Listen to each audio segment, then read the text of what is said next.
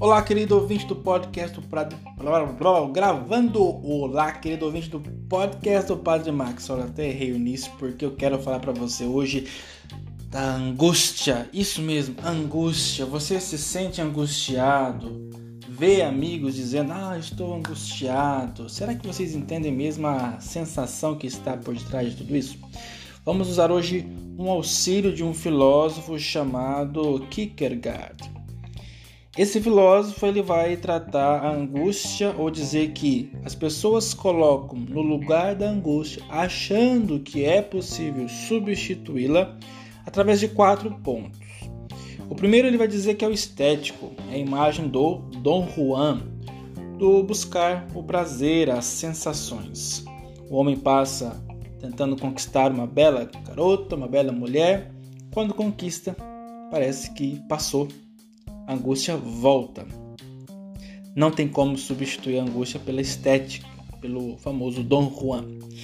O segundo ponto é pelo ser ético. Você achar que vai ser bom, puro, correto o tempo todo, 100%. Acha que viver nessa rigidez ética, você vai também tapar a angústia.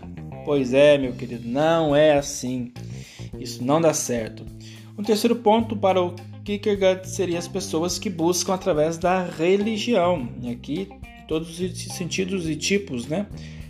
De eu me pertencer, na verdade, eu pertencer a uma doutrina, a um significado de vida.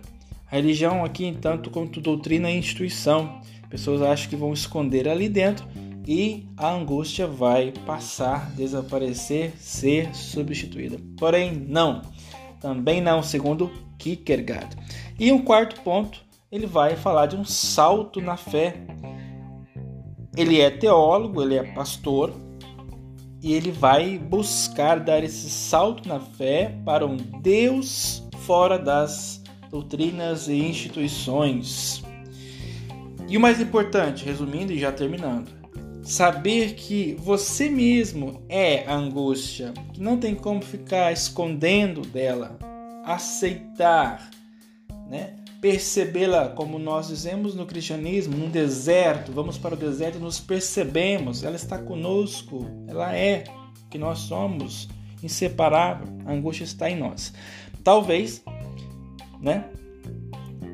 Sabendo que não tem um significado, que não posso me esconder, que a angústia está aí presente nesse exato momento comigo, eu encontre um lugar para respirar mais tranquilo, onde eu aceito e sei que ela existe e não tento escondê-la, tapar o sol com a peneira, como nós sempre dizemos.